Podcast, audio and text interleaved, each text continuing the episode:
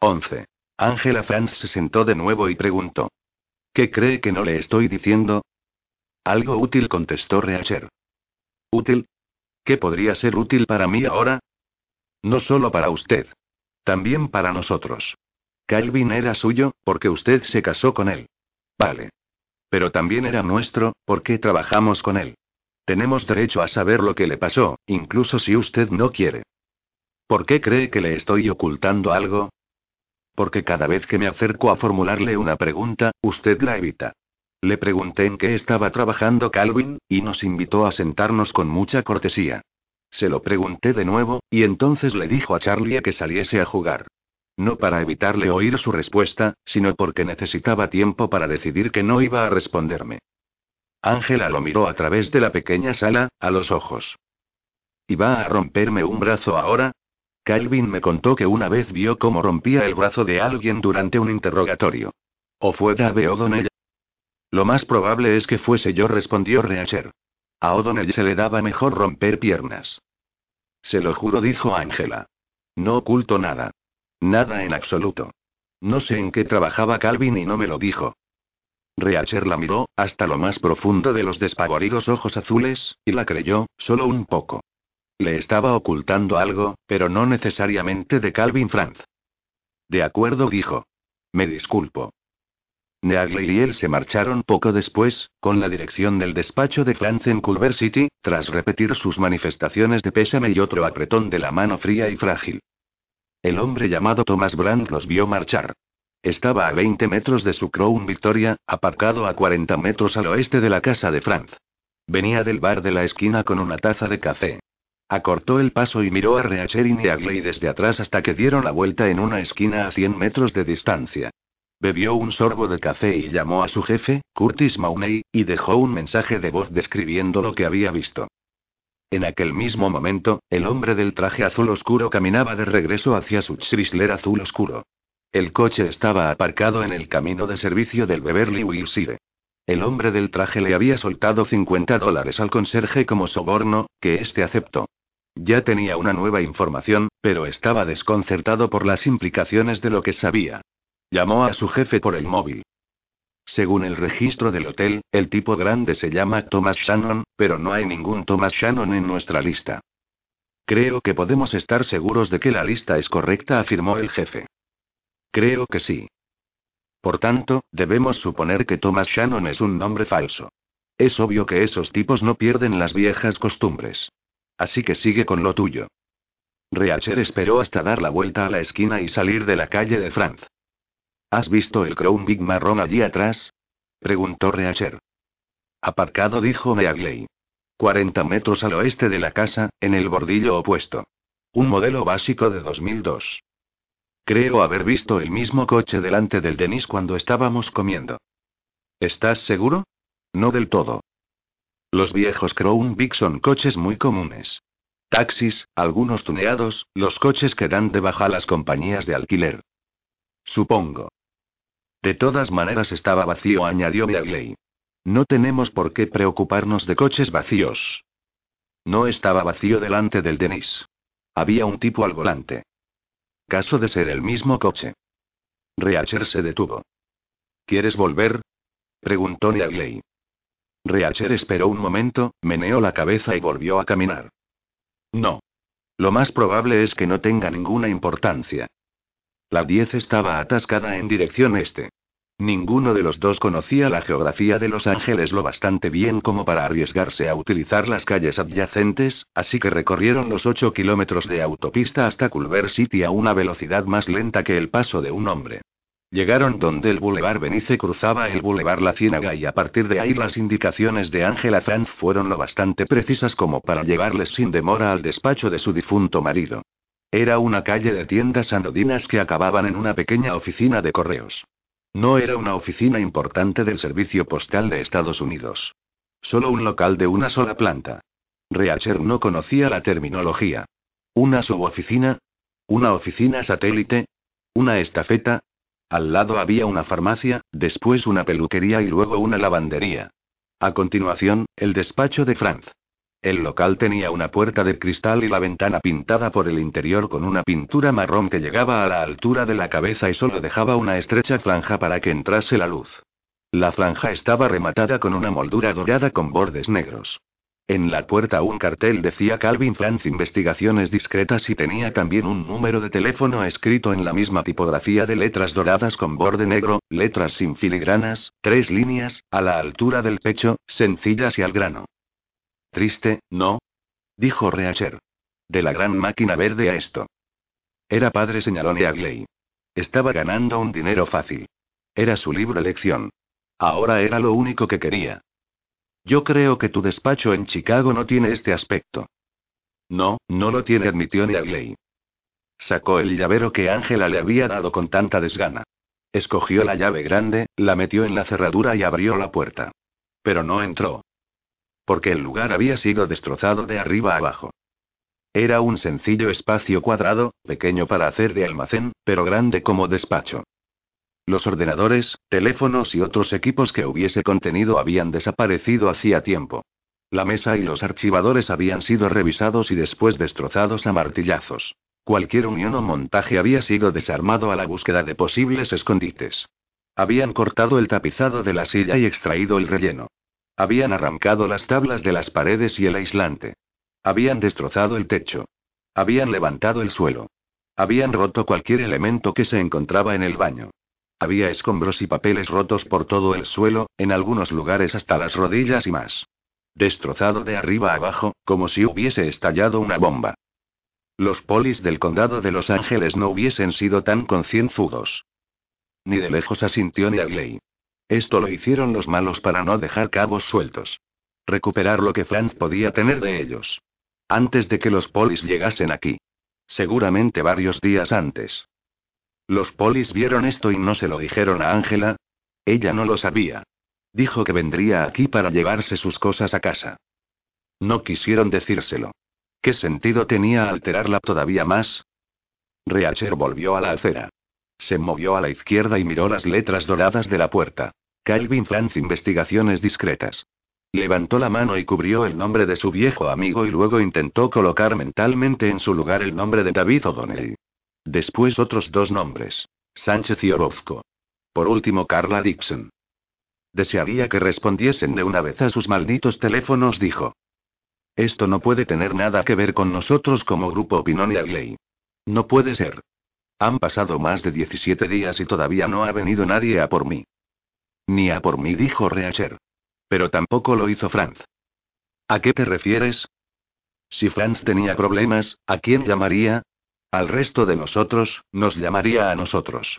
Pero no a ti, porque tú ya estabas muy arriba y probablemente muy ocupada. A mí tampoco, porque nadie aparte de ti podría encontrarme. Pero suponte que Franz se metió en un lío muy grave y llamó a los otros. Porque eran más accesibles que nosotros dos. Suponte que todos vinieron aquí para ayudar. Suponte que todos estaban ahora en el mismo bote. ¿Incluido Swan? Swan era el que estaba más cerca. Tuvo que ser el primero en llegar.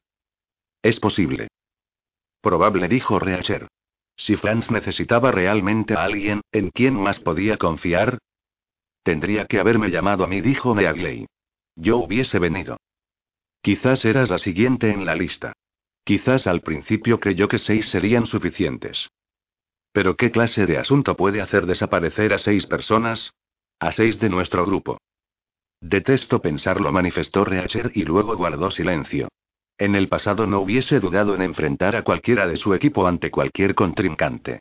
Lo había hecho en muchas ocasiones y siempre habían salido airosos, contra oponentes mucho peores de los que podías encontrar entre la población civil. Peores porque el entrenamiento militar tendía a mejorar el repertorio criminal en varias áreas importantes. No tiene ningún sentido quedarnos aquí, dijo Meagley. Estamos perdiendo el tiempo. No encontraremos nada. Creo que debemos admitir que consiguieron lo que vinieron a buscar. Creo que podemos deducir que no lo encontraron, señaló Reacher. ¿Por qué? Por una simple regla de tres, respondió Reacher. Este lugar está destrozado de arriba a abajo y de un lado a otro. Totalmente. Por lo general, cuando encuentras lo que buscas, dejas de buscar. Pero estos tipos no lo hicieron. Así que si encontraron lo que buscaban, fue por casualidad en el último lugar en que decidieron buscar. ¿Qué posibilidades hay de que fuese así? No muchas. Lo que creo es que no dejaron de buscar porque no encontraron lo que querían. Entonces, ¿dónde está? No lo sé.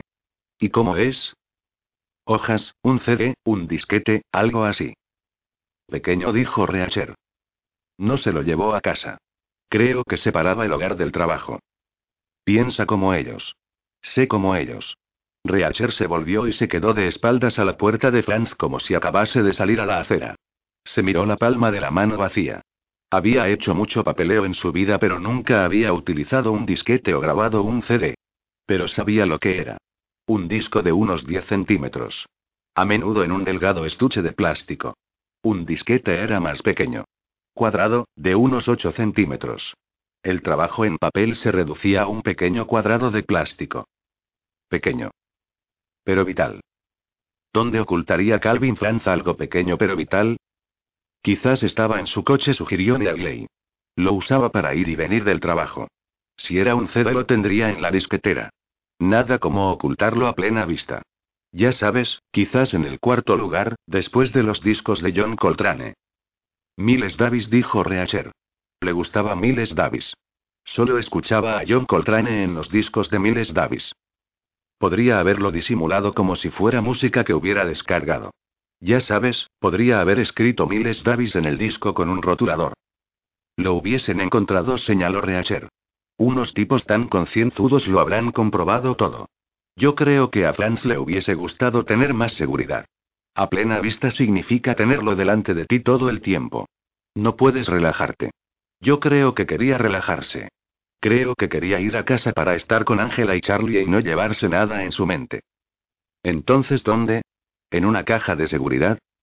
No veo ningún banco por aquí, respondió Reacher. Tampoco creo que le hubiese gustado tenerlo lejos. No con este tráfico. Y menos si se planteaba una situación urgente.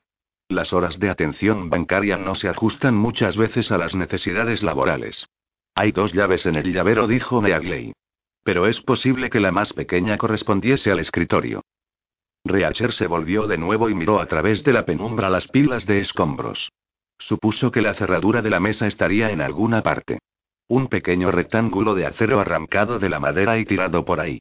Dio un paso atrás para volver a la acera. Miró a la izquierda, miró a la derecha. Cerró la mano y miró la palma vacía. En primer lugar, ¿yo qué escondería?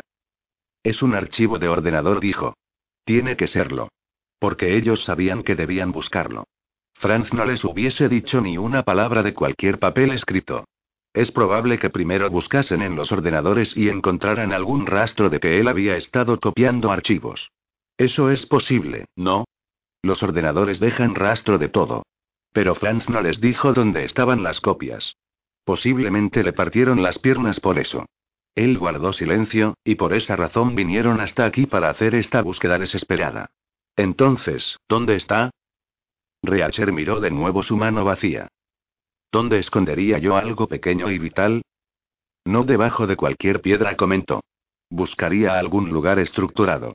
Quizás algún lugar con custodia. Buscaría a alguien que fuese responsable. Una caja de seguridad, repitió Neagley. En un banco. La llave pequeña no tiene ninguna señal. Los bancos lo hacen. No me gustan los bancos, afirmó Reacher. No me gustan los horarios ni me gustan las distancias largas. Quizás una vez, pero no a menudo. ¿Cómo es el caso? Porque aquí hay algo así como una pauta. ¿No?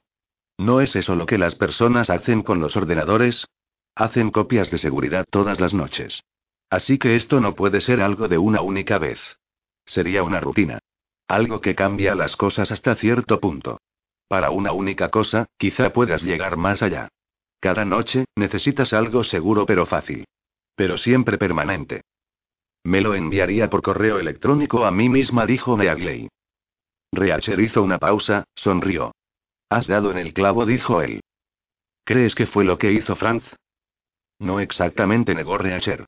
Los correos electrónicos hubiesen acabado de nuevo en su ordenador, que los malos han tenido en su poder. Habrían dedicado su tiempo a intentar dar con la clave en lugar de destrozar el despacho. Entonces, ¿qué hizo? Reacher se volvió y miró a lo largo de la hilera de locales. La lavandería, el salón de belleza, la farmacia. La oficina de correos. Nada de correos electrónicos, dijo. El correo tradicional. Eso fue lo que hizo. Copiaba el material en un disquete, cada noche lo metía en un sobre y lo echaba al correo. Dirigido a sí mismo. A su apartado postal. Porque es allí donde recibía su correo. En la oficina postal. No hay un buzón en la puerta. Una vez que el sobre estaba fuera de sus manos se encontraba en un lugar seguro. Estaba en el sistema. Con un montón de custodios vigilándolo día y noche. Algo lento señaló Neagley. Reacher asintió. Debía de tener tres o cuatro disquetes en rotación. En un día cualquiera dos o tres de ellos estarían en algún lugar del correo. Pero cada noche se iba a casa sabiendo que su material estaba seguro. No es fácil asaltar un apartado de correos o conseguir que un empleado te dé algo que no te pertenece. La burocracia del servicio de correos estadounidense es tan segura como la de un banco suizo. La llave pequeña dijo Meagley. No es de su mesa ni tampoco de una caja de seguridad. Reacher asintió de nuevo. Es de su apartado postal. 12. Pero la burocracia del Servicio de Correos de Estados Unidos tenía su propio funcionamiento. Era la última hora de la tarde. La lavandería estaba abierta. El salón de belleza estaba abierto. La farmacia estaba abierta. Pero la oficina de correos estaba cerrada. El horario de atención al público concluía a las 4. Mañana dijo Meagley. Nos vamos a tener que pasar todo el día en el coche. También tenemos que ir a ver a Swan, a menos que nos separemos. Tendremos que venir aquí los dos, señaló Reacher. Puede que quizás aparezcan algunos de los otros para hacer parte del trabajo. Es lo que deseo. Y no porque me dé pereza. Como parte de una rutina, ella sacó el móvil y miró la pequeña pantalla.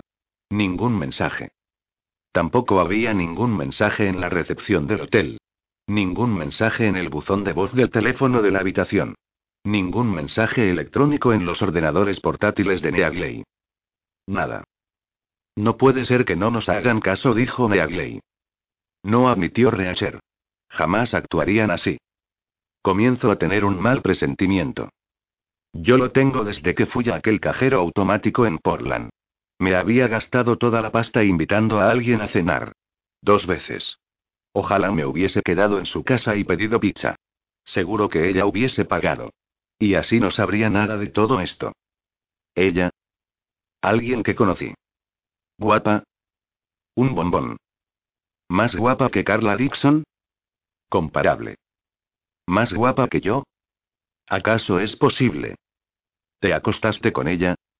¿Con quién? La mujer de Portland. ¿Por qué quieres saberlo? Neagley no respondió.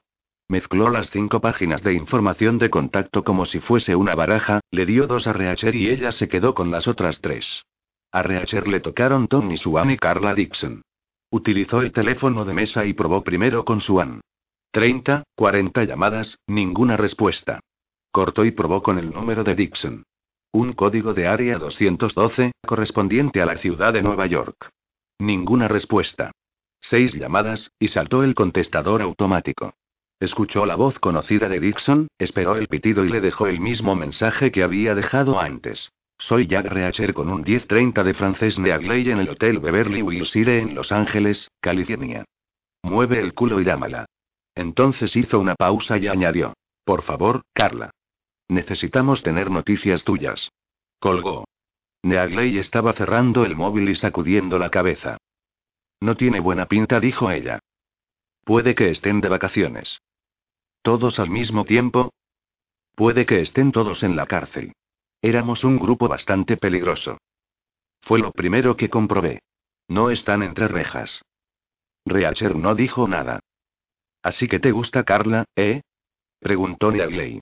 Sonabas muy tierno mientras le dejabas el mensaje. Me gustabais todos vosotros. Carla en especial, ¿verdad? ¿Alguna vez te acostaste con ella? No respondió Reacher. ¿Por qué no? Yo la recluté. Era su jefe. No hubiese estado bien. ¿Fue la única razón? Es probable. Vale. ¿Qué sabes de sus empresas? preguntó Reacher. ¿Hay alguna buena razón por la que todos estén ilocalizables durante varios días? Supongo que O'Donnell puede hacer viajes al extranjero, contestó Neagley. Su actividad es muy amplia. Los asuntos matrimoniales podrían llevarle a hoteles en las islas. O a cualquier lugar, si está buscando a alguien que no paga la pensión. La custodia o el secuestro de hijos pueden llevarle a cualquier parte. Las personas que buscan adopciones algunas veces envían a los detectives privados a Europa del Este, o a China o a donde sea para verificar que todo sea legal. Hay montones de razones posibles. Pero, tengo que obligarme a creer en alguna de ellas. ¿Qué pasa con Carla? Podría estar en las Islas Caimán investigando las cuentas de alguien. Pero imagino que podría hacerlo a través del ordenador desde su despacho. No es como si el dinero estuviese de verdad allí. Entonces, ¿dónde está? Es virtual. Es electricidad en un ordenador. ¿Qué pasa con Sánchez y Orozco? Viven en un mundo cerrado. No me imagino nada que pueda hacerles dejar Las Vegas. No por una cuestión profesional. ¿Qué sabemos de la empresa de Swan? Existe. Hace negocios. Tiene una dirección. Aparte de eso, muy poco. Seguramente se trata de asuntos de seguridad, o Swan no hubiese sido contratado. Todos los contratistas de defensa necesitan seguridad. O creen que la necesitan, porque desean creer que su actividad es muy importante. Reacher no hizo ningún comentario. Permaneció sentado y miró a través de la ventana. Comenzaba a oscurecer. Un largo día que se acababa. Franz no fue a su despacho la mañana que desapareció, dijo. ¿Eso crees? Lo sabemos. Ángela tenía su juego de llaves. Las dejó en casa. Aquel día iba a alguna otra parte. Neagley no dijo nada. Y el casero del centro comercial vio a los malos, añadió Reacher. La cerradura del local de Franz no estaba rota. No le quitaron la llave a Franz, porque no la tenía en el bolsillo. Por tanto, la consiguieron con engaños o le compraron una al casero. Por tanto, el casero los vio. Por tanto, necesitamos encontrarlo mañana, junto con todo lo demás. Franz tendría que haberme llamado, dijo Meagley. Yo lo hubiese dejado todo. Pienso lo mismo, dijo Reacher. Si tú hubieses estado aquí, nada de todo esto hubiese ocurrido. Reacher y Neagley cenaron en el restaurante del hotel. Una botella de agua mineral de Noruega costaba 8 dólares. Después de darse las buenas noches, se separaron y fueron a sus respectivas habitaciones. La de Reacher era un elegante cubo dos pisos por debajo de la suite de Neagley. Se desnudó, se dio una ducha, dobló su ropa y la colocó debajo del colchón para plancharla. Se acostó con las manos cruzadas detrás de la cabeza y miró el techo.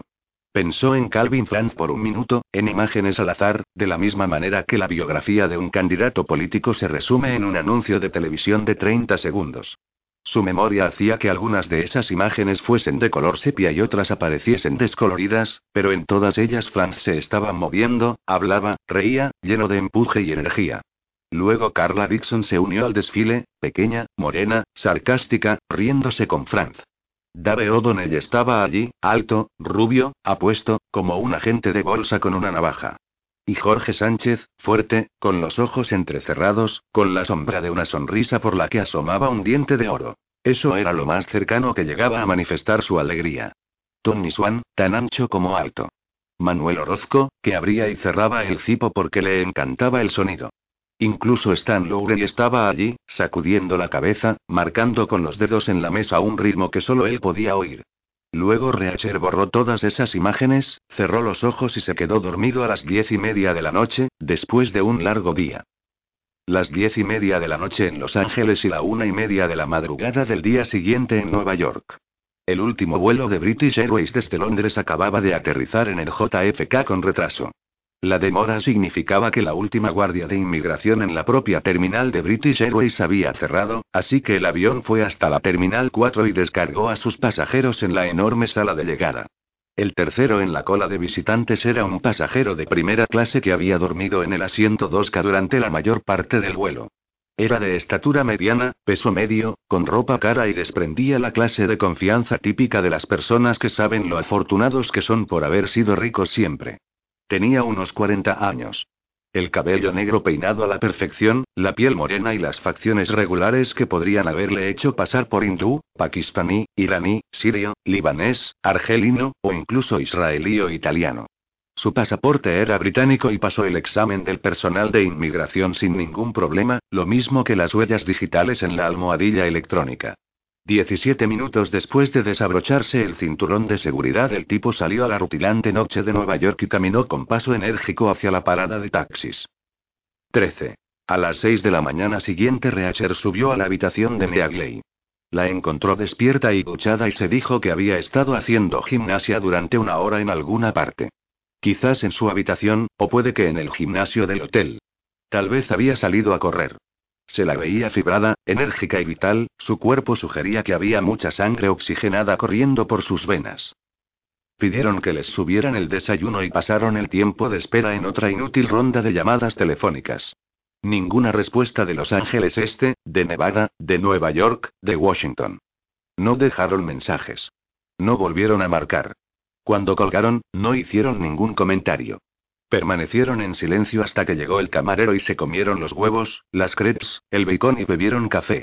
Luego Meagley llamó a recepción y pidió que le trajesen el coche. ¿Primero la oficina de Franz? Preguntó. Franz es lo más importante. Así que bajaron en el ascensor, subieron al Mustang juntos y fueron en dirección al sur por la ciénaga hasta la oficina de correos en el extremo de Culver City. Aparcaron delante mismo de la oficina destrozada de Franz y caminaron de nuevo por delante de la lavandería, el salón de manicura y la farmacia. La oficina de correos estaba vacía. Un cartel en la puerta indicaba que llevaba abierta desde hacía media hora. Era obvio que el público de primera hora ya se había marchado. No podemos hacerlo mientras esté vacía, comentó Reacher. Entonces vayamos primero a buscar al casero, dijo Meagley. Preguntaron en la farmacia.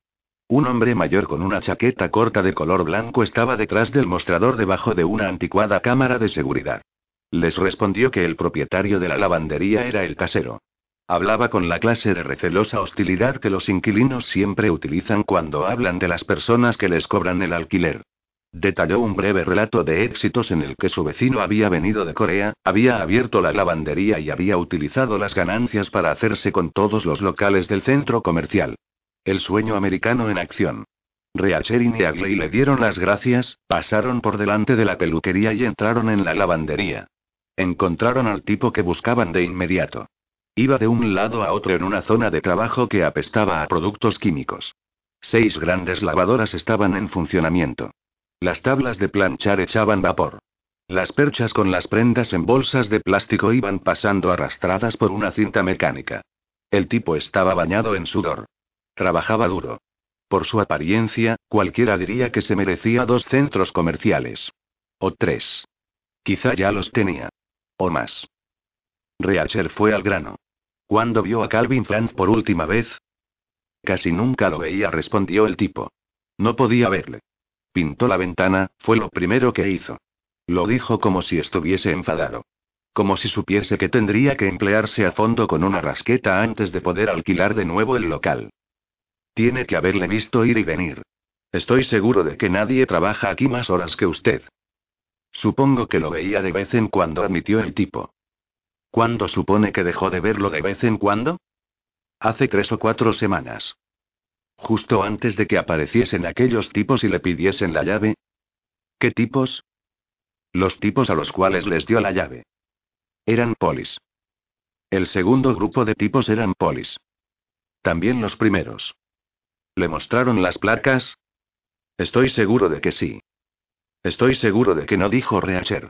Es más, estoy seguro de que lo que le mostraron fue un billete de 100 dólares. Quizá dos o tres. ¿Y qué? Es mi llave y es mi local.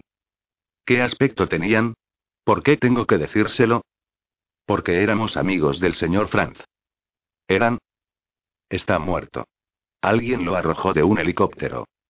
El propietario solo se encogió de hombros. No recuerdo a los tipos, insistió. Destrozaron su local. Lo que sea que le pagaron por la llave no cubre los daños. Reparar el local es mi problema. Es mi edificio. Suponga que se convierte en su pila de cenizas humeantes. Suponga que vuelvo esta noche y le quemo todos los locales. Iría a la cárcel. No lo creo. Un tipo con una memoria tan mala como la suya no tendría nada que decirle a la policía. El tipo asintió. Eran blancos. Dos. Trajes azules. Un coche nuevo. Se parecían a todos los demás que veo.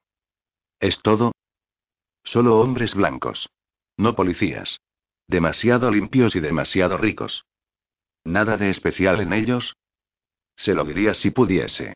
Destrozaron mi local. Vale. Siento lo de su amigo. Parecía un buen tipo. Lo era, dijo Reacher. 14. Reacher y Neagley volvieron a la oficina de correos.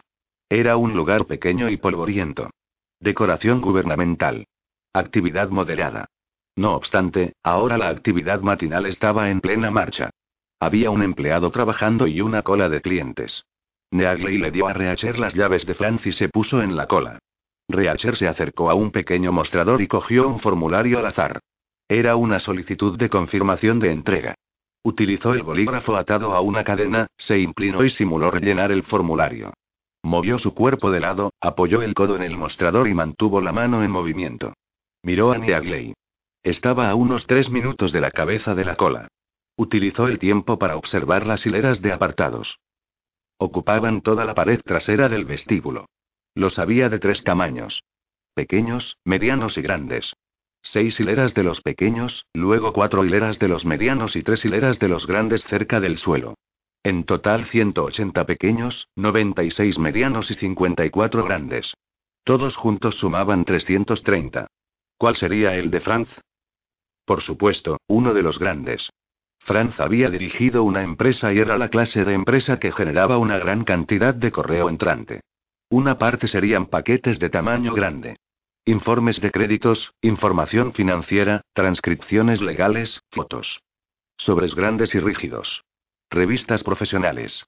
O sea, una caja grande. ¿Pero qué caja grande? No había manera de saberlo. Si le habían dado a escoger, Franz habría escogido la primera, la tercera desde el suelo, en el lado derecho. ¿Quién quiere caminar más de lo necesario desde la puerta y después agacharse casi hasta el suelo? Pero a Franz no le habrían dado a escoger. Si quieres un apartado de correos, aceptas lo que está disponible en el momento. Los zapatos de un muerto. Alguien se muere o se va, su apartado queda libre, lo heredas. Es una lotería. Una oportunidad entre 54. Reacher metió la mano izquierda en el bolsillo y tocó la llave de Franz. Se dijo que le llevaría entre dos y tres segundos probarla en cada cerradura. En el peor de los casos, casi tres minutos en moverse por delante de los apartados. Muy expuesto.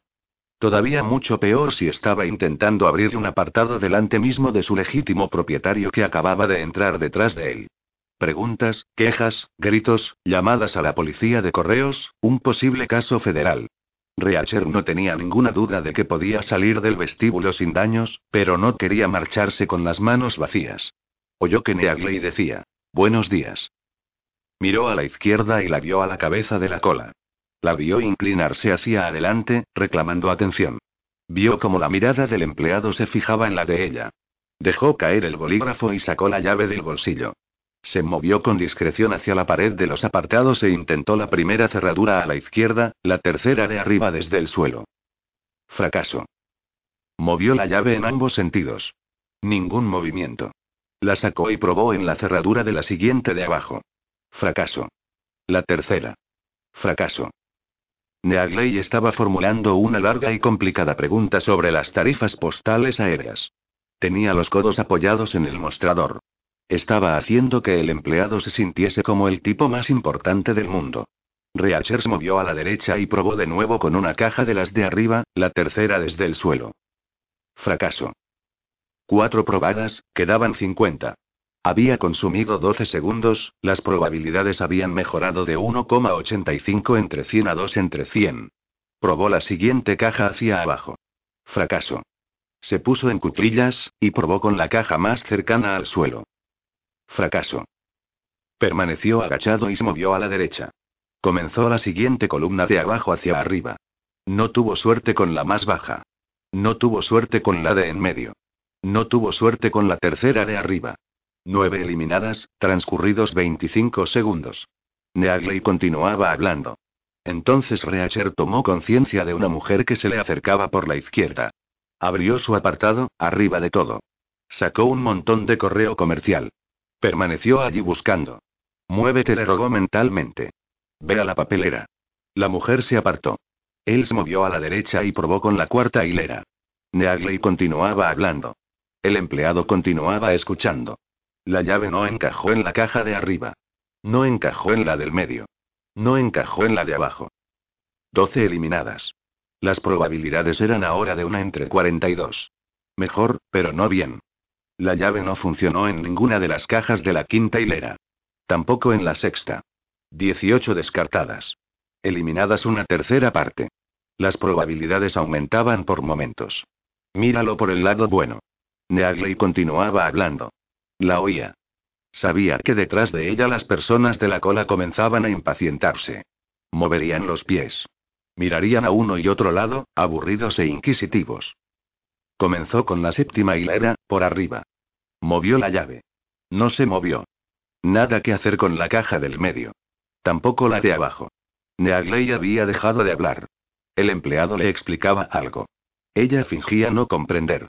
Reachers movió de nuevo a la derecha. La octava hilera. La llave no encajó en la caja de arriba. En el vestíbulo comenzaba a reinar el silencio. Reacher notaba las miradas a su espalda. Bajó la mano, probó con la caja del medio en la octava fila. Movió la llave. El débil sonido metálico sonó muy fuerte. Fracaso. En el vestíbulo reinó el silencio. Reacher probó la caja más baja en la octava fila. Movió la llave. Giró. Se abrió la cerradura. Reacher retrocedió un paso, abrió la pequeña puerta al máximo y se agachó. El apartado estaba lleno. Sobres acolchados, grandes sobres marrones, grandes sobres blancos, cartas, catálogos, revistas envueltas en plástico, tarjetas postales. El sonido volvió al local. Reacher oyó a Neagley que decía: Muchas gracias por su ayuda. Oyó sus pisadas en el mosaico. Oyó cómo se movía la cola detrás de ella. Notó que las personas volvían a concentrarse en sus posibilidades de acabar con sus asuntos antes de hacerse viejos y morir. Deslizó la mano en la caja y empujó el contenido hacia afuera. Lo reunió todo en un paquete, lo sujetó entre las palmas y se levantó. Se metió la pila debajo del brazo, cerró la caja, se guardó la llave y salió como la cosa más natural del mundo. Neagley lo esperaba en el Mustang, tres puertas más allá. Reacher se inclinó, dejó caer la montaña de correo en el interior y después subió. Buscó entre la pila y sacó cuatro sobres acolchados pequeños dirigidos a Franz escritos en su propia letra. Demasiado pequeños para que se trate de un CD, dijo. Los acomodó por orden de fechas de acuerdo con los matasellos. El más reciente había sido matasellado la misma mañana que Franz había desaparecido. Pero enviado la noche anterior, añadió.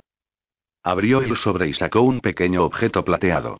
Metálico, plano, de unos 7 centímetros de largo, un centímetro y medio de ancho, delgado, con una tapa de plástico.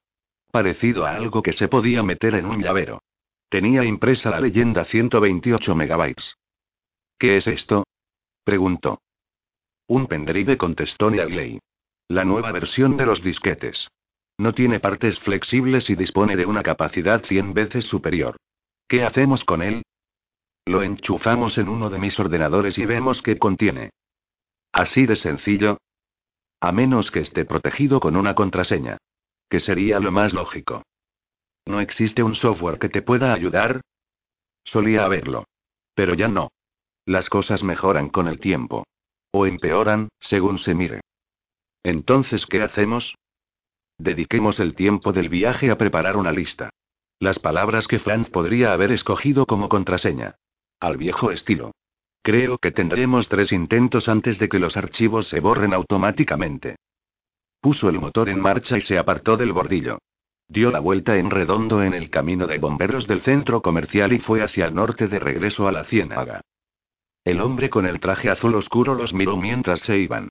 Estaba agachado detrás del volante de su Chrysler azul oscuro, a 40 metros de distancia, en la plaza de aparcamiento que pertenecía a la farmacia. Abrió el móvil y llamó a su jefe. Esta vez no han hecho el menor caso del despacho de Franz, informó. Han hablado con el casero. Luego estuvieron mucho tiempo en la oficina de correos. Creo que Franz estuvo enviándose cosas a sí mismo. Es por eso que no pudimos encontrarlas y es probable que ellos lo tengan ahora.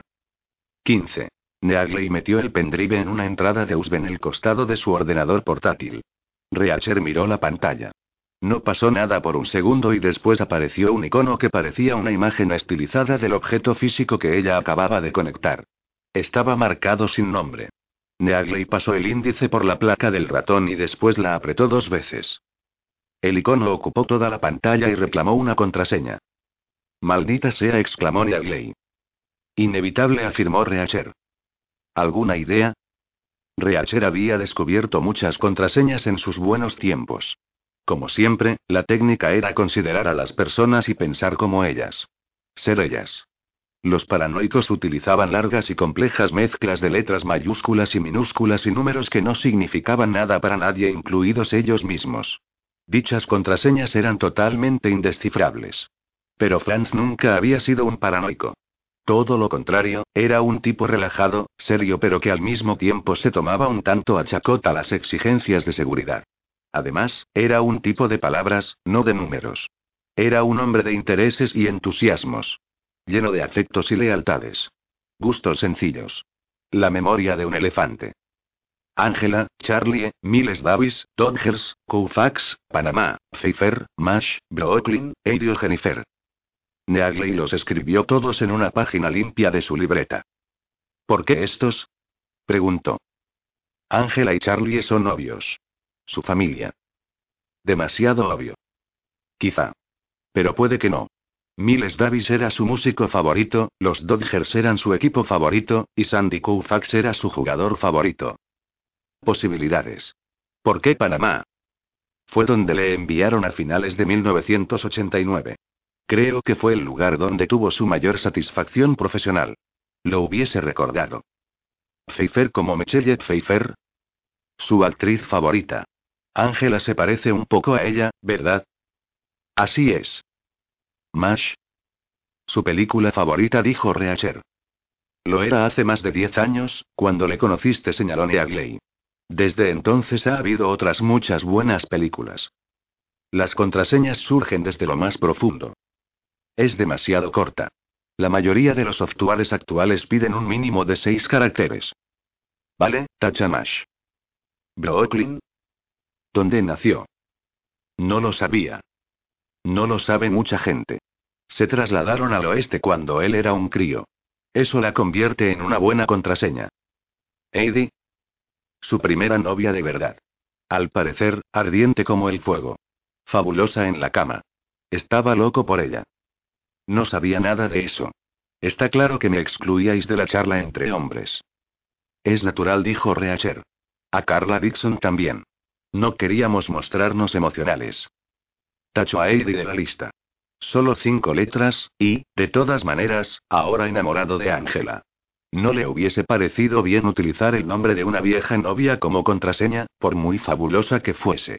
También tacho a Michelle Pfeiffer por la misma razón. ¿Quién era Jennifer?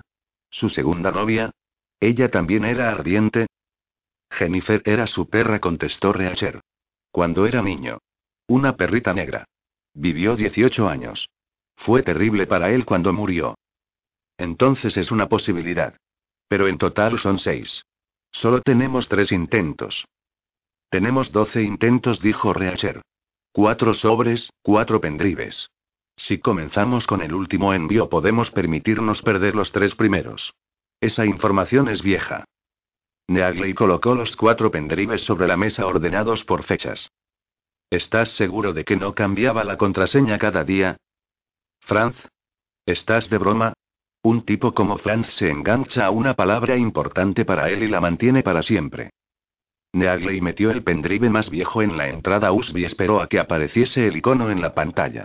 Apretó la tecla del ratón y movió el cursor hasta la caja de la contraseña. Vale. ¿Quieres establecer un orden de prioridad? Primero prueba con los nombres de personas. Luego los nombres de lugares. Creo que es así como hubiese funcionado para él. ¿Dodgers es un nombre de persona? Por supuesto que lo es. Son las personas las que juegan al béisbol. Vale. Pero comenzaremos con la música. Escribió Miles Davis y apretó Enter. Hubo una breve pausa y después la pantalla apareció de nuevo con la caja de diálogo y una nota en rojo. El primer intento había sido incorrecto. Uno eliminado, dijo Meagley. Ahora el deporte. Probó con Dodgers. Incorrecto. Dos eliminados. Escribió Koufax. El disco duro del ordenador emitió unos sonidos y la pantalla se puso en blanco. ¿Qué está pasando? preguntó Reacher. Está borrando la información. No era Koufax. Tres descartadas. Sacó el pendrive y lo arrojó en un largo arco plateado a la papelera. Colocó la segunda unidad. Escribió Jennifer. Incorrecto. Cuarta descartada. No era su perra. Probó con Panadá. Incorrecto. Cinco eliminadas. Probó con Brooklyn. La pantalla se puso en blanco y el disco duro emitió sonidos. Seis eliminadas. No era su viejo barrio. Ha cerrado en seis, Reacher. La segunda unidad acabó en la papelera y Neagley conectó la tercera. ¿Ideas? Es tu turno. Al parecer he perdido el toque. ¿Qué tal su viejo número en el servicio? Lo dudo. Era un tipo de palabras, no de números. Y por lo menos para mí, mi número era el mismo que el de la seguridad social. Probablemente lo mismo para él, lo cual sería demasiado obvio. ¿Tú qué usarías? Yo. Soy un tipo de números. La primera hilera del teclado, todos en una línea, fácil de escribir. No hace falta ser mecanógrafo. ¿Qué número utilizarías? Seis caracteres. Escribiría mi fecha de nacimiento, mes, día, año, y buscaría el número primo más cercano. Entonces pensó por un segundo y añadió. En realidad sería un problema, porque hay dos muy cercanos. Uno exactamente siete por debajo y otro exactamente siete por encima. Por lo tanto, creo que utilizaría la raíz cuadrada, redondeada a tres decimales. Si descarto la coma decimal, me daría seis números, todos diferentes. Extraño, dijo Meagley. Creo que podemos estar seguros de que Franz no haría nada parecido. Lo más probable es que nadie más en el mundo hiciera algo así. Es decir, sería una contraseña muy buena. ¿Cuál fue su primer coche? Con toda seguridad algún trasto. Pero a los hombres os gustan los coches, ¿no? ¿Cuál era su coche favorito? No me gustan los coches. Piensa como él, Reacher. ¿Le gustaban los coches? Siempre quiso un Jaguar Exki rojo. ¿Valdría la pena probarlo? Un hombre de intereses y entusiasmos. Lleno de afectos y lealtades. Puede, admitió Reacher. Desde luego tiene que tratarse de algo especial para él. Algo como un talismán, algo que dé sensación de calidez con solo recordar la palabra. Ya sea un modelo anterior o un objeto de deseo o afecto desde hace mucho. El que podría funcionar. ¿Debo probarlo? Solo nos quedan seis. Yo lo intentaría si nos quedasen 600.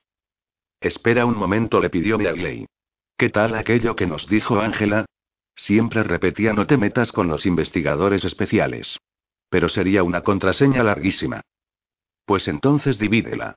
Puede ser investigadores especiales, o no te metas. La memoria de un elefante. Reachera sintió. Por aquel entonces disfrutamos mucho, ¿no? Por lo tanto, recordar los viejos tiempos podría haberle dado una sensación de calidez. Sobre todo clavado allí en Culver City, ocupado en hacer poca cosa. Las personas disfrutan con la nostalgia, ¿no? Como aquella canción, tal como éramos. También fue una película. Ya lo ves. Es un sentimiento universal. ¿Cuál debemos intentar primero? Reacher oyó a Charlie en su mente, la voz aguda del niño diciendo: No te metas. No te metas, dijo. Nueve letras. Neagley escribió No te metas. Apretó Enter. Incorrecto. Mierda, exclamó. Escribió investigadores especiales. Mantuvo el dedo sobre la tecla de Enter. Es muy largo, señaló Reacher. ¿Sí o no? Pruébalo. Incorrecto. Maldita sea, maldijo Meagley y guardó silencio.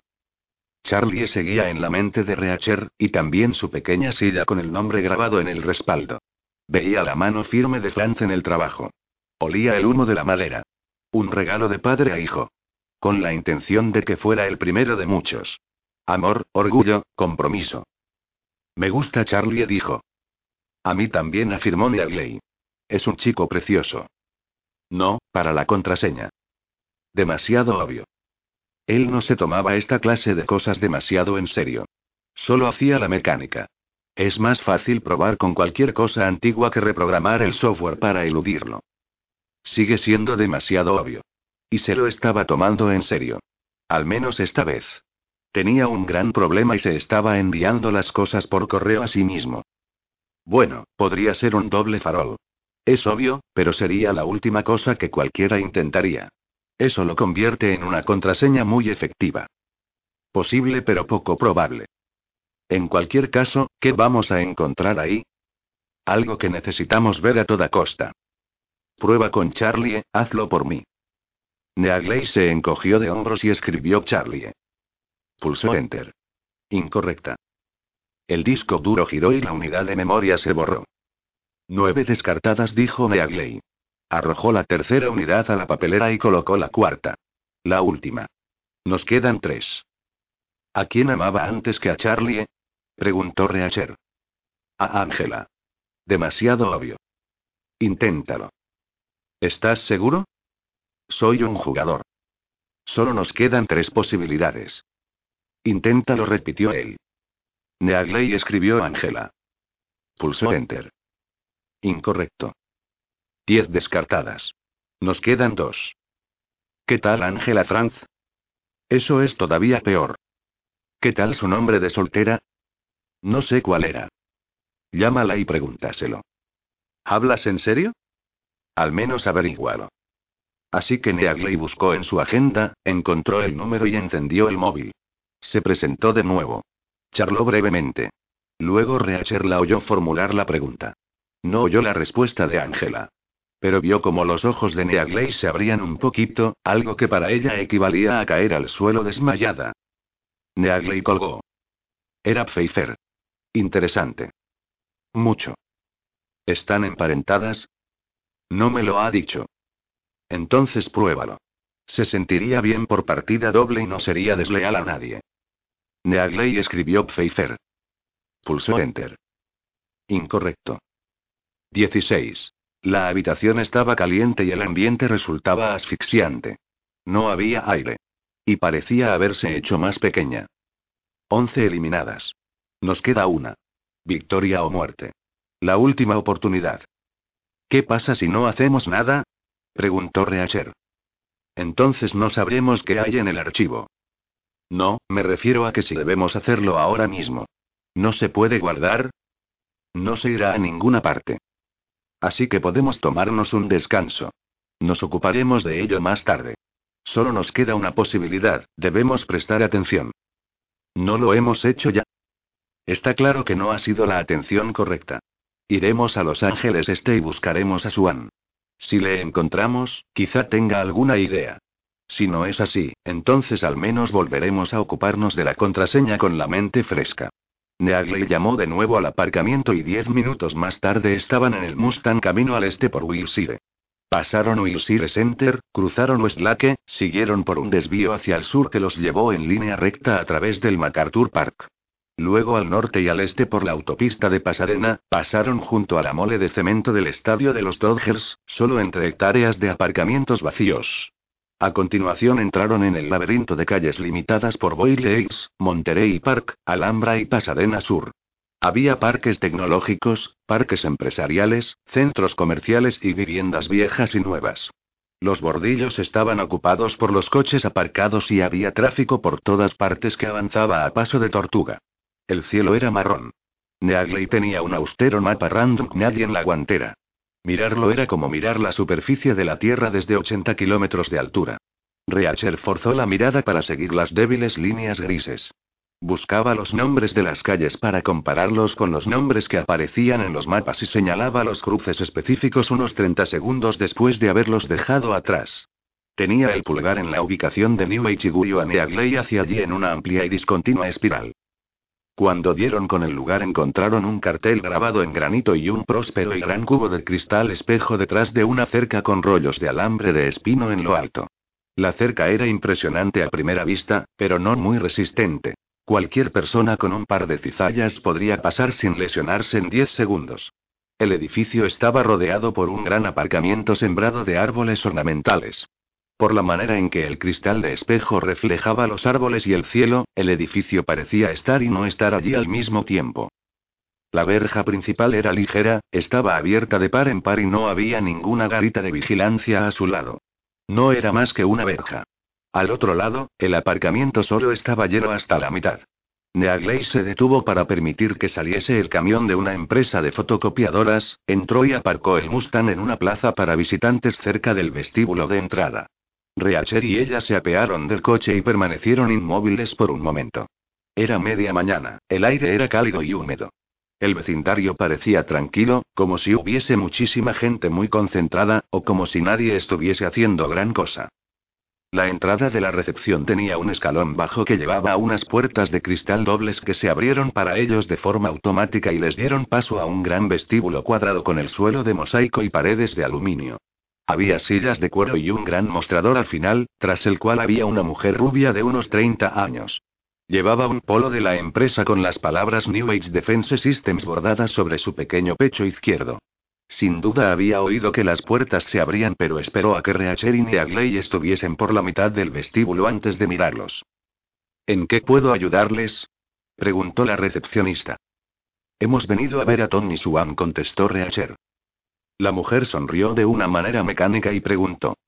Por favor, ¿podría saber sus nombres? Jack Reacher y Frances Neagley. Somos viejos amigos suyos del ejército. Entonces tengan la amabilidad de tomar asiento. La mujer cogió el teléfono y Reacher y Neagley fueron hacia los sillones de cuero. Neagley se sentó, pero Reacher permaneció de pie. Observó el reflejo de la mujer al teléfono en la pared de aluminio y la oyó decir: Dos amigos de Tony Swan preguntan por él. Luego colgó el teléfono y sonrió en la dirección de Reacher pese a que él no la estaba mirando. A continuación se hizo el silencio. El silencio se prolongó unos cuatro minutos hasta que Reacher oyó el taconeo de unos zapatos en el mosaico desde un pasillo que desembocaba en el vestíbulo por un lateral detrás del mostrador. Un paso medido, sin prisa, una persona de estatura y peso medio. Observó la salida del pasillo y vio aparecer a una mujer. De unos 40 años, delgada, cabello castaño con un peinado a la moda. Vestía un traje chaqueta negro y camisa blanca. Se la veía despierta, eficiente y mostraba una amable expresión de bienvenida en su rostro. Le dio las gracias con una sonrisa a la recepcionista y pasó junto a ella para acercarse a Reacherin y Neagley. Tendió la mano y dijo: Soy Margaret Berenson. Neagley se levantó y Reacher y ella dijeron sus nombres y le estrecharon la mano. De cerca se veían las cicatrices de un accidente de coche debajo del maquillaje y el aliento fresco de una persona que masca chicle. Llevaba unas joyas correctas, pero no anillo de bodas. Buscamos a Tony Suam, explicó Reacher. Lo sé. Vamos a un lugar donde podamos hablar. Uno de los paneles de aluminio era una puerta que daba a un pequeño despacho rectangular a un costado del vestíbulo. Era obvio que estaba destinado a recibir a visitantes que no merecían la entrada a zonas interiores. Era un lugar fresco con una mesa y cuatro sillas y ventanas panorámicas que daban al aparcamiento. El morro del Mustang de Neagley estaba a un metro y medio. Soy Margaret Berenson, repitió la mujer. La directora de recursos humanos de New Age. Iré al grano. El señor Suam ya no está con nosotros. ¿Desde cuándo? Quiso saber Reacher. Hace poco más de tres semanas, contestó Berenson. ¿Qué pasó? Me sentiría más cómoda conversando de esto si supiese a ciencia cierta que ustedes tienen alguna vinculación con él. Cualquiera puede presentarse en recepción y afirmar que es un viejo amigo. No estoy muy seguro de cómo podemos probarlo. ¿Qué aspecto tenía? Metro 78 de alto y metro 58 de ancho. Berenson sonrió. Si le digo que utilizaba un trozo de piedra como pisapapeles, ¿podría decirme de dónde provenía la piedra? Del muro de Berlín, dijo Reacher. Estaba en Alemania cuando lo derribaron. Yo lo conocí allí poco después. Cogió un tren hasta Berlín y se lo llevó como recuerdo. Es cemento, no una piedra. Aún queda el rastro de una pintada. Berenson asintió. Es la historia que he oído y el objeto que he visto. Entonces, ¿qué ha sucedido? Preguntó Reacher. ¿Renunció? Berenson sacudió la cabeza. No exactamente. Tuvimos que prescindir de sus servicios. Y no solo de él. Tiene que comprenderlo, esta es una compañía de reciente creación. El mundo empresarial es especulativo y siempre hay riesgos. De acuerdo con nuestro plan de empresa, no estamos donde querríamos estar. Al menos todavía no. Así que llegamos al punto en el que debíamos revisar nuestros niveles de personal. Lamentablemente, a la baja. Funcionamos con la política de que el último que entra es el primero en marcharse, y básicamente eso significó que tuvimos que desprendernos de todo el nivel de ayudantes de dirección. Yo perdí a mi propio ayudante.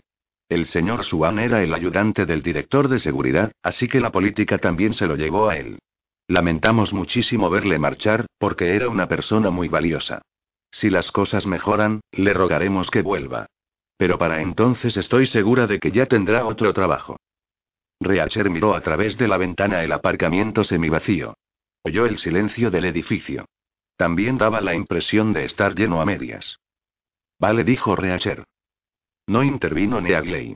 He estado llamando a su despacho una y otra vez durante los últimos tres días y cada vez me han dicho que acababa de salir.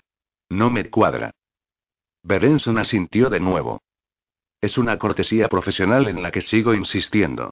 A este nivel de dirección sería un desastre para una persona si su red de contactos personales se enterasen de la noticia por terceras personas. Es mucho mejor si el señor Swan puede informar a las personas él mismo. De esa manera podrá explicar la versión que quiera. Por tanto, insisto en que el personal de secretaría que queda diga estas pequeñas mentiras inocentes durante el período de reajuste. No me disculpo por ello, pero espero que lo comprendan. Es lo menos que puedo hacer por las personas que hemos despedido. Si el señor Swan puede entrevistarse con un nuevo empleador como si fuese una solicitud voluntaria, estará en mucha mejor posición que si todos saben que lo han despedido. Neagley lo pensó por un momento y después asintió. De acuerdo. Entiendo su posición. Sobre todo en el caso del señor Swan, añadió Berenson.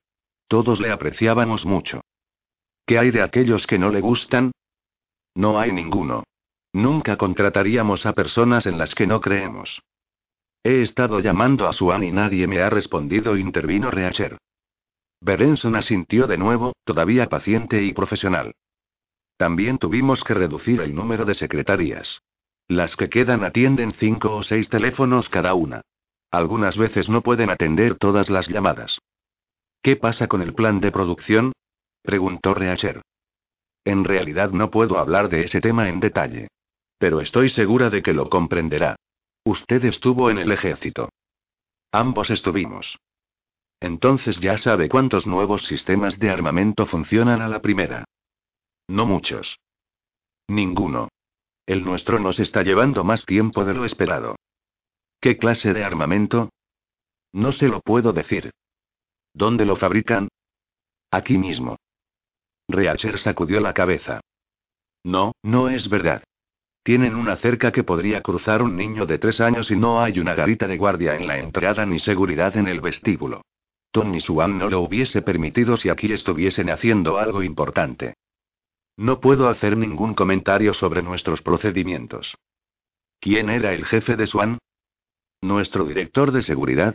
Es un teniente retirado de la policía de Los Ángeles. ¿Lo mantuvo a él y dejó marchar a Swan? Su política del último que entra es el primero en salir no le ha sido muy favorable en este caso. Todos son grandes personas, los que se han quedado y los que se fueron. Detestamos haber hecho el recorte. Pero era absolutamente necesario. Dos minutos más tarde, Reacher y Neagley estaban de nuevo en el Mustang, sentados en el aparcamiento de New Age con el motor en marcha para que funcionase el aire acondicionado, con todo el alcance del desastre ante sus ojos. La verdad es que no podría haber sido en peor momento, señaló Reacher.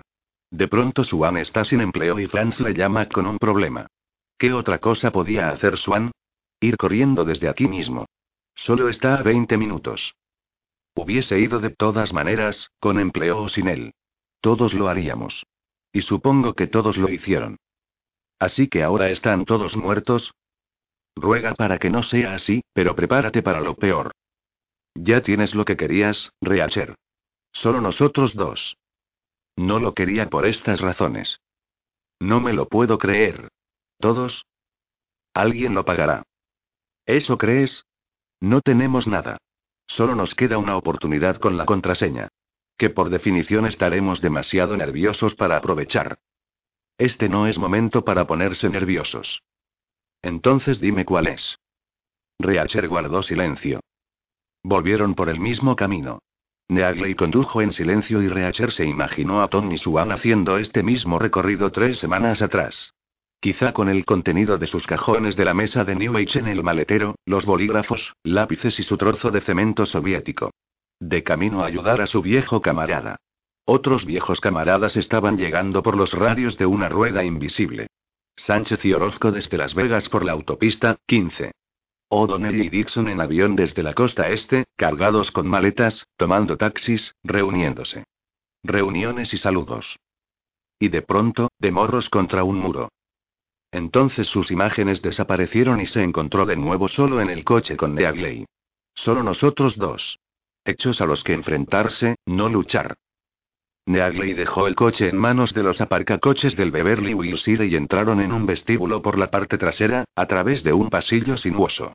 Subieron en el ascensor sin decir palabra. Neagley utilizó su llave y abrió la puerta. Entonces se quedó de piedra.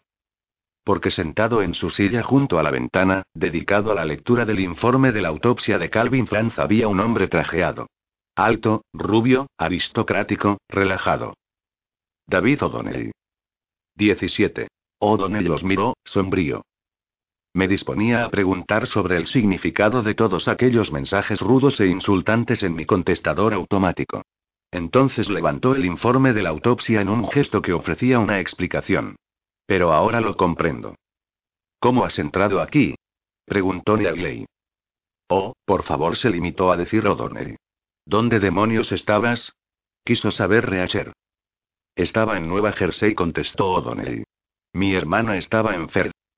¿Enferma grave? Muy grave. ¿Ha muerto? No, se recuperó. Entonces tendrías que haber llegado aquí hace días. Gracias por tu interés. Estábamos preocupados, intervino Neagley. Creíamos que también te habían pillado a ti. Tendríais que estar preocupados, señaló O'Donnell. Tendríais que seguir preocupados. Es una situación preocupante. Tuve que esperar cuatro horas para un vuelo. Utilicé la espera para hacer llamadas. Ninguna respuesta de Franz, como es obvio. Por supuesto, ahora sé la razón. Ninguna respuesta de Swan, Dixon, Orozco o Sánchez. Mi conclusión fue que uno de ellos había reunido a todos los demás y se habían topado con un problema. No tú, Reacher, porque tú estabas demasiado ocupada en Chicago y quién demonios ha podido encontrar alguna vez a Reacher. Y yo no, porque estaba de momento fuera de juego en Nueva Jersey. No estaba muy ocupada, protestó Neagley. ¿Cómo habéis llegado a pensar algo así de mí? Lo hubiese dejado todo y hubiese venido corriendo. O'Donnell volvió a sentir.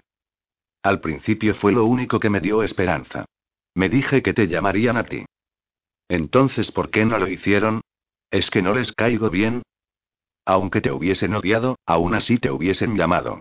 Sin ti hubiese sido como pelear con una mano atada a la espalda. ¿Quién querría hacerlo por propia voluntad? Pero al final es la percepción lo que cuenta, no la realidad. Ahora estás muy arriba en la escala comparada con el resto de nosotros. Creo que quizá titubearon. Tal vez hasta que fue demasiado tarde. ¿Qué es lo que quieres decir? Estoy diciendo que uno de ellos, y ahora veo que tuvo que ser Franz, tenía problemas, y llamó a todos los que consideró disponibles en el acto. Algo que te excluyó a ti, y a Reacher por definición, y a mí también, por mala suerte, porque no estaba donde estoy normalmente. Es la misma interpretación que hicimos nosotros. Excepto que tú eres un premio añadido. Que tu hermana se pusiese enferma fue un golpe de buena fortuna para nosotros. Y para ti también, posiblemente. Pero no para ella. Deja de quejarte, dijo Reacher. Está viva, ¿no? Yo también te quiero, dijo O'Donnell. Después de todos estos años. ¿Cómo has entrado aquí? insistió Neagley. O'Donnell se movió en la silla y sacó una navaja del bolsillo de la chaqueta y un juego de nudillos del otro.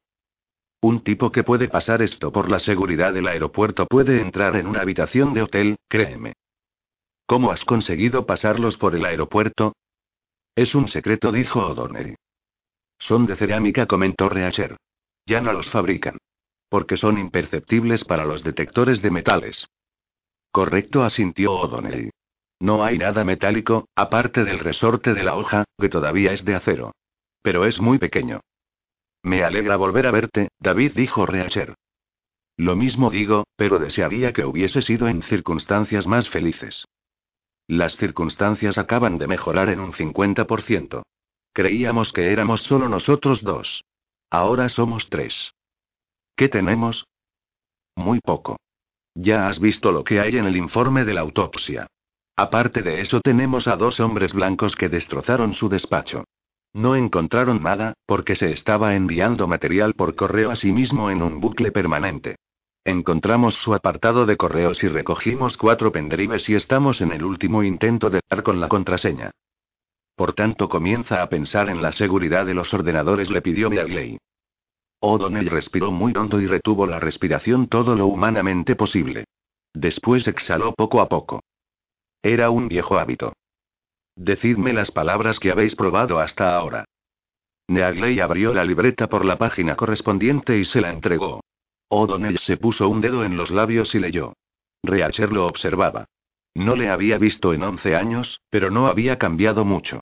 Tenía esa clase de pelo rubio en el que las canas nunca se ven. Su cuerpo delgado nunca mostraría la grasa. Su traje era de un corte impecable. De la misma manera que Neagley, parecía aposentado, próspero y exitoso. Como si estuviese consiguiéndolo. ¿Koufax no funcionó?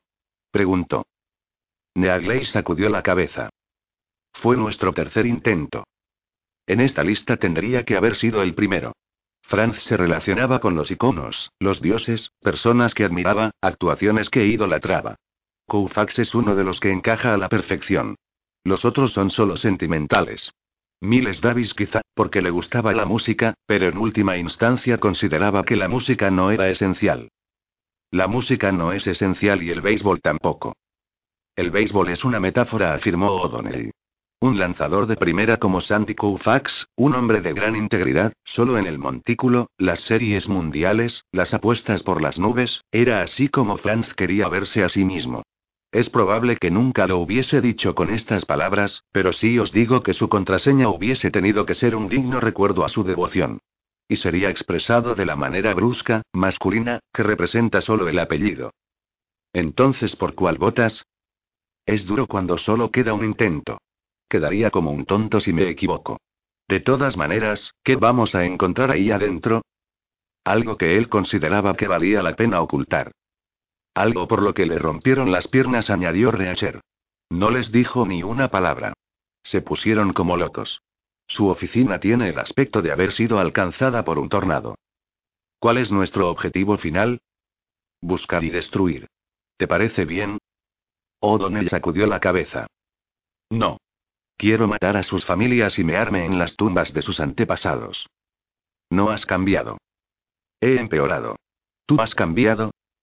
Si lo he hecho, estoy dispuesto a volver atrás. O'Donnell sonrió por un momento. Neagley, ¿qué es lo que no debes hacer nunca? No te metas con los investigadores especiales, respondió Neagley. Correcto, afirmó O'Donnell. No lo hagas. ¿Podemos pedir que nos suban café? Bebieron un café muy cargado de una de esas jarras eléctricas que solo se encuentran en los viejos hoteles. Casi no hablaban, porque cada uno sabía que los demás estaban siguiendo los mismos circuitos mentales, apartándose del último intento de descifrar la contraseña, examinando el vector, intentando encontrar otro camino adelante, fracasando, y comenzando de nuevo.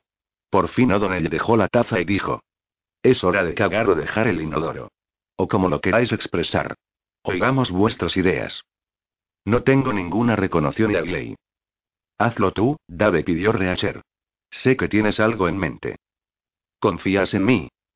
¿Hasta dónde te puedo lanzar? Lo que sería mucho porque eres una pluma. La distancia exacta la descubrirás si la jodes.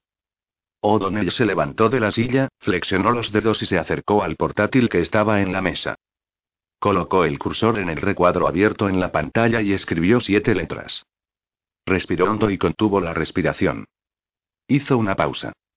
Esperó. Pulsó Enter. La pantalla del portátil se redibujó. Apareció el directorio de un archivo. La tabla de contenidos. Grande, atrevida, clara y obvia. O'Donnell soltó el aire. Había escrito. Reacher. 18. Reacher se apartó del ordenador como si lo hubiesen agofeteado. Eh, tío, no es justo, protestó. Le caías bien, dijo O'Donnell.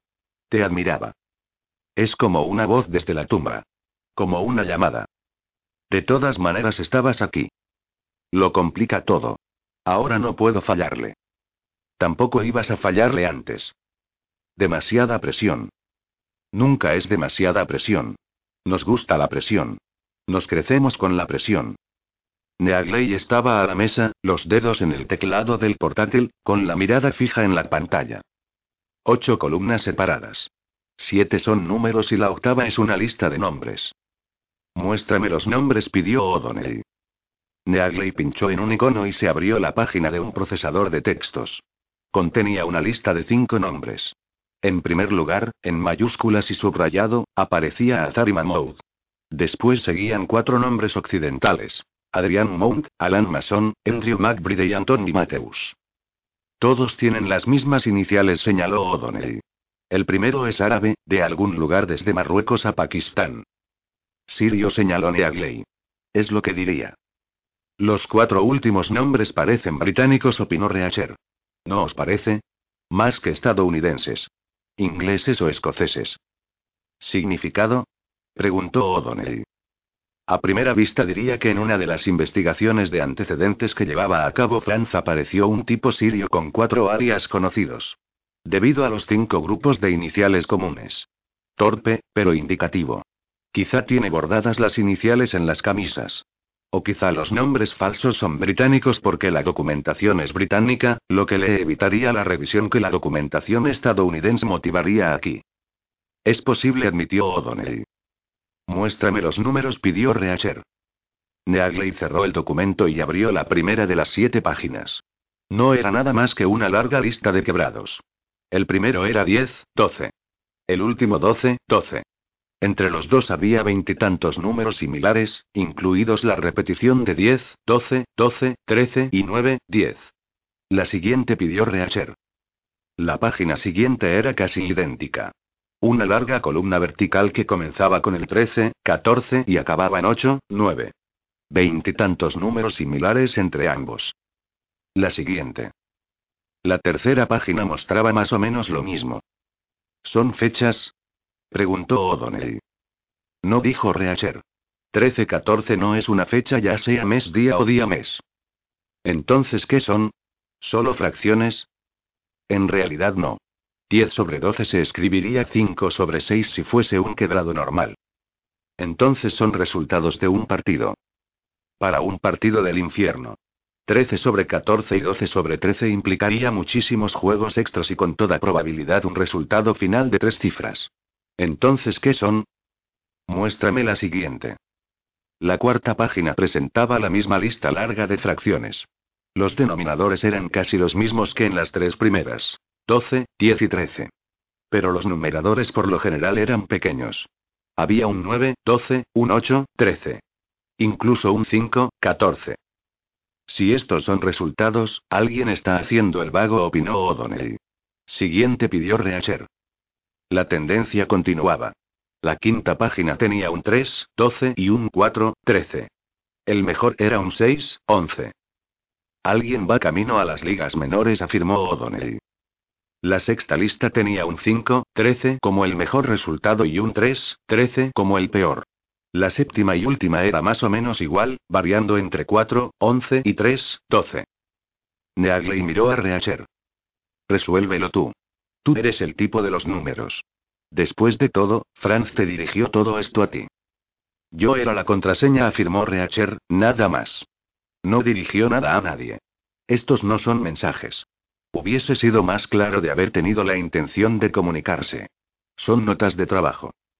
Unas notas de trabajo muy crípticas. ¿Puedes imprimirlas?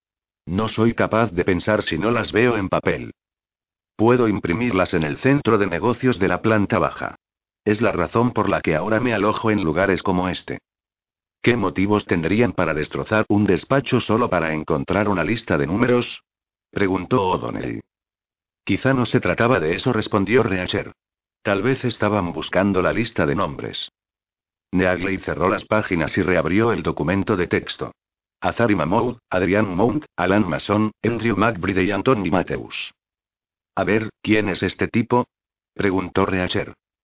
a tres usos horarios de distancia, en la ciudad de Nueva York eran tres horas más tarde del mismo día y el hombre de 40 años y pelo oscuro que podía haber sido hindú, pakistaní, iraní, sirio, libanés, argelino, israelí o italiano estaba arrodillado en el suelo del baño de la habitación de un hotel muy caro de Madison Avenue. La puerta estaba cerrada. No había un detector de humos en el baño, pero sí un extractor. El pasaporte británico a nombre de Adrian Mount ardía en el inodoro. Como siempre, las páginas interiores se quemaron sin problemas. Las rígidas tapas rojas ardían más despacio. La página 31 era la identificación con lámina de plástico. Era la que tardaba más en quemarse. El plástico se curvó, se arrugó y se fundió. El hombre utilizó el secador de pelo colgado en la pared desde cierta distancia para avivar la llama. Después empleó el mango del cepillo de dientes para remover las cenizas y los trozos de papel no quemados. Encendió otra cerilla y se ocupó de acabar con lo que aún era reconocible. Cinco minutos más tarde, Adrian Mount se había ido por el váter y Alan Mason bajaba en el ascensor camino de la calle. 19. Neagley bajó al centro de negocios del Beverly Wilshire e imprimió los ocho archivos secretos de Franz. Luego se unió a O'Donnell y Reacher para comer en el restaurante del vestíbulo. Se sentó entre los dos con una expresión que Reacher había visto ya en un centenar de comidas similares. Reacher hacía lo mismo. En otro tiempo, sin embargo, vestían uniformes de campaña impecables y comían en los clubes de oficiales, cenas míseras en puestos de avanzada, o compartiendo sándwiches y pizzas alrededor de escritorios de metal maltratados. Ahora, el déjà vu estaba corrompido por el nuevo contexto. El salón de techo alto y elegante, iluminado con una luz suave y lleno de personas que seguramente eran agentes de actores o ejecutivos. Incluso actores. Neagle y O'Donnell parecían sentirse como en casa. Ella vestía un pantalón negro ancho, de talle alto, y una camiseta de algodón ajustada como una segunda piel. Tenía la tez bronceada, sin la más mínima imperfección, y su maquillaje era tan sutil que parecía que no se hubiese maquillado en absoluto. El traje de O'Donnell era de color gris, con un ligero brillo, y la camisa blanca se veía planchada e inmaculada a pesar de que se la había puesto a 5.000 kilómetros de distancia. El nudo de la corbata a rayas, bien combinada, era impecable. Reacher vestía una camisa de una talla menos de la conveniente, con un roto en la manga y una mancha en la pechera. Tenía el pelo largo, los vaqueros eran baratos, los zapatos gastados y no podía permitirse el lujo de pagar el plato que había pedido. Ni siquiera podía permitirse el lujo de pagar el agua noruega que se estaba bebiendo. Penoso, habían dicho de Franz, después de ver su oficina en el centro comercial. De la gran máquina verde a esto. ¿Qué estarían pensando Neagley y O'Donnell de él? Muéstrame las páginas con los números, dijo. Neagley le pasó siete hojas por encima de la mesa. Las había numerado en lápiz, en la esquina superior derecha. Las ojeó todas, de la 1 a la 7, con rapidez, para hacerse una impresión general. Un total de 183 fracciones propias y no simplificadas. Propias porque el numerador, el número superior, siempre era menor que el denominador, el número de abajo. Y no se habían simplificado porque 10, 12 y 8, 10 no aparecían expresadas como 5, 6 y 4, 5, como habría sido si la convención aritmética se hubiese aplicado correctamente. Por tanto, no eran fracciones en absoluto. Eran resultados o evaluaciones de rendimiento. Señalaban que había ocurrido algo 10 de cada 12 veces u 8 de cada 10 veces. O que no había ocurrido. Había 26 resultados en cada página, con excepción de la cuarta, donde había 27. Los resultados, los promedios o lo que fuese que había en las primeras tres hojas parecían bastante buenos expresado como un porcentaje de bateo o un porcentaje ganador, oscilaba entre un muy buen 87% a un excelente 90,7%. Había una caída importante en la cuarta hoja, donde el promedio general parecía ser de un 57,4%. En la quinta, la sexta y la séptima páginas iban haciéndose cada vez más y más decepcionantes, con un 36,8%, un 30,8% y un 30,7%. ¿Ya lo tienes? Preguntó Neagley. No tengo ni la más mínima pista, admitió Reacher. Me gustaría que Franz estuviese aquí para explicarlo. Si estuviese aquí, nosotros no estaríamos. Podríamos haber estado. Podríamos habernos reunido todos de vez en cuando. Como un grupo de exalumnos. Podría haber sido divertido. O'Donnell levantó su copa. Por los amigos ausentes brindó. Neagley levantó su copa. Reacher también. Bebieron el agua que se había congelado en la cumbre de un glaciar escandinavo hacía 10.000 años y luego bajado centímetro a centímetro durante siglos, antes de fundirse en manantiales y arroyos de montaña, a la memoria de cuatro amigos, cinco, si contaban a Stan Lowry, a los que suponían que nunca volverían a ver. Pero se equivocaban. Uno de sus amigos acababa de subir a un avión en Las Vegas.